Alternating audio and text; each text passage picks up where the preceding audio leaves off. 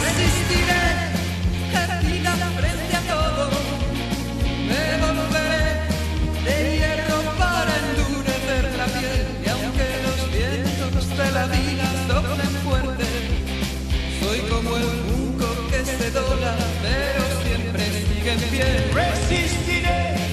Y a lo largo de 2018 también estará con nosotros nuestro colaborador especialista en psicología positiva, José Rivero, retomando las fortalezas de Seligman que nos estaba mostrando en cada programa. José, buenos días, bienvenido.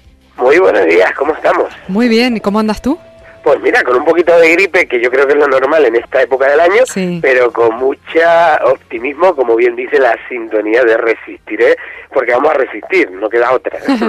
bueno, pues para adelante, vamos entonces con otro grupo de fortalezas, abriendo, decías tu nuevo grupo, con la virtud de la justicia. ¿Qué nos propone este nuevo grupo? Mira, hablamos de esa, ese número de jerarquía de valores, de cómo de alguna forma en nuestra personalidad la justicia va a jugar algo importante, un papel donde la equidad y la, la, justicia social pues van a ser muy importantes.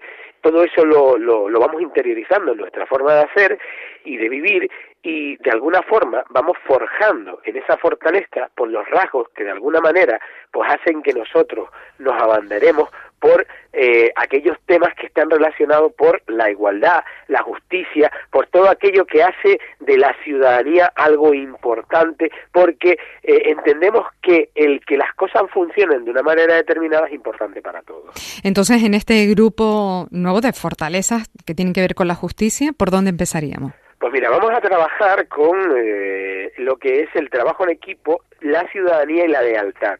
Posiblemente las personas que nos escuchan dirán trabajo de equipo que tiene que ver con justicia. Mira, lo primero que tenemos que plantearnos es que eh, aparte de el, trabajo en equipo como tal, hablamos del el concepto de trabajar por un bien común, es decir, el potenciar un, grupo, un grupo implica en que todos juguemos el papel que tenemos que jugar y que no haya ninguno que quede fuera de ese grupo. Es importante, por lo tanto, eh, esa sensación que tienen las personas de sentirnos parte de algo, pero eso va más allá, porque no solo nos sentimos parte de los grupos de trabajo donde convivimos o donde desarrollamos nuestra labor laboral, sino también nos sentimos o tenemos la necesidad de formar parte de grupos mayores como nuestra sociedad. ¿Qué canción nos sugiere para que tomemos conciencia de esta nueva fortaleza, del trabajo en equipo?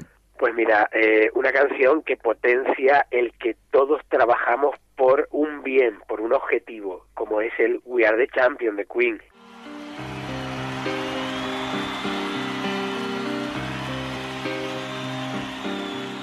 My dues, time after time.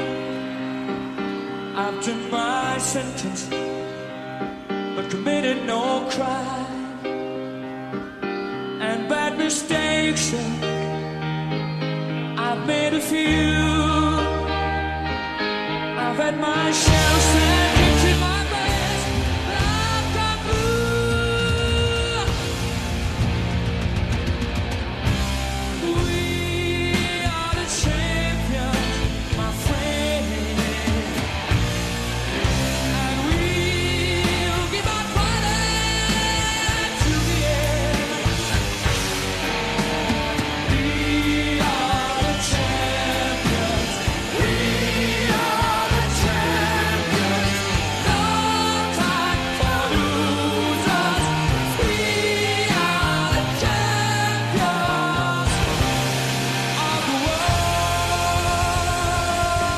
Hoy escogiste temazo, José. Sí, sobre todo porque, mira, la letra es importantísima, es súper buena porque él empieza a hablar de eh, los problemas que ha tenido y esas cosas que va superando individualmente.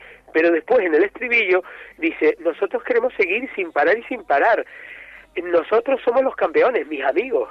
Hmm. Y nos mantendremos luchando hasta el final juntos. Es decir, al final, si te das cuenta, el eh, avala por ese trabajo en equipo, por ese pertenecer a algo que es lo que le da sentido a el superar incluso sus propios problemas.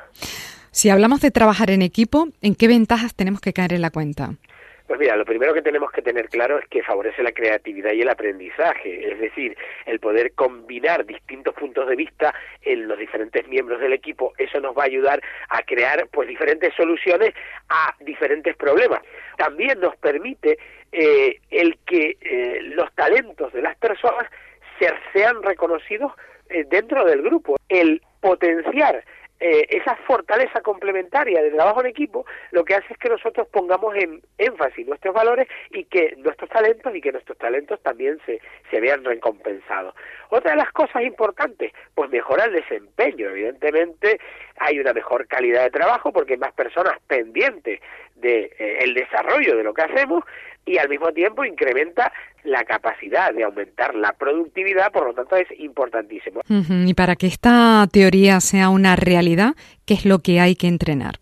Pues mira, varias cosas. Primero, a nivel individual, eh, dicen los autores que es buenísimo que de alguna forma nosotros pues nos vinculemos a acciones de voluntariado eh, que se realizan en, en tu zona de referencia, que colabores en situaciones y en cosas que se realicen en tu ciudad.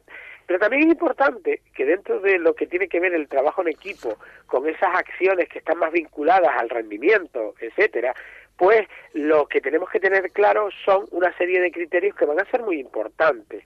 Eh, lo primero, el, el, para potenciar el trabajo en equipo es importante construir desde la confianza, el que seamos capaces de trabajar con objetivos comunes, el crear ese sentido de pertenencia al grupo, que las personas se involucren en las tomas de decisiones que va a ir tomando el grupo a través del desarrollo de ese trabajo en equipo. Además, sería importante, evidentemente, la comunicación efectiva, el entender, y lo decíamos antes, que la diversidad del grupo lo que aporta eh, un, un carácter diferente al trabajo en equipo, el celebrar los éxitos del grupo y por último, ese compromiso mutuo que hablábamos antes, mm. que nos va a permitir de alguna manera el eh, compartir también la responsabilidad de todo, es decir, de los éxitos y de las posibilidades de aprendizaje o eso que denominamos en algunos eh, foros, pues errores, que realmente al final son oportunidades de mejora. Muy bien, pues tomamos nota de todo. José Rivero, especialista en psicología positiva, que te mejore. Feliz fin de semana. Igualmente, feliz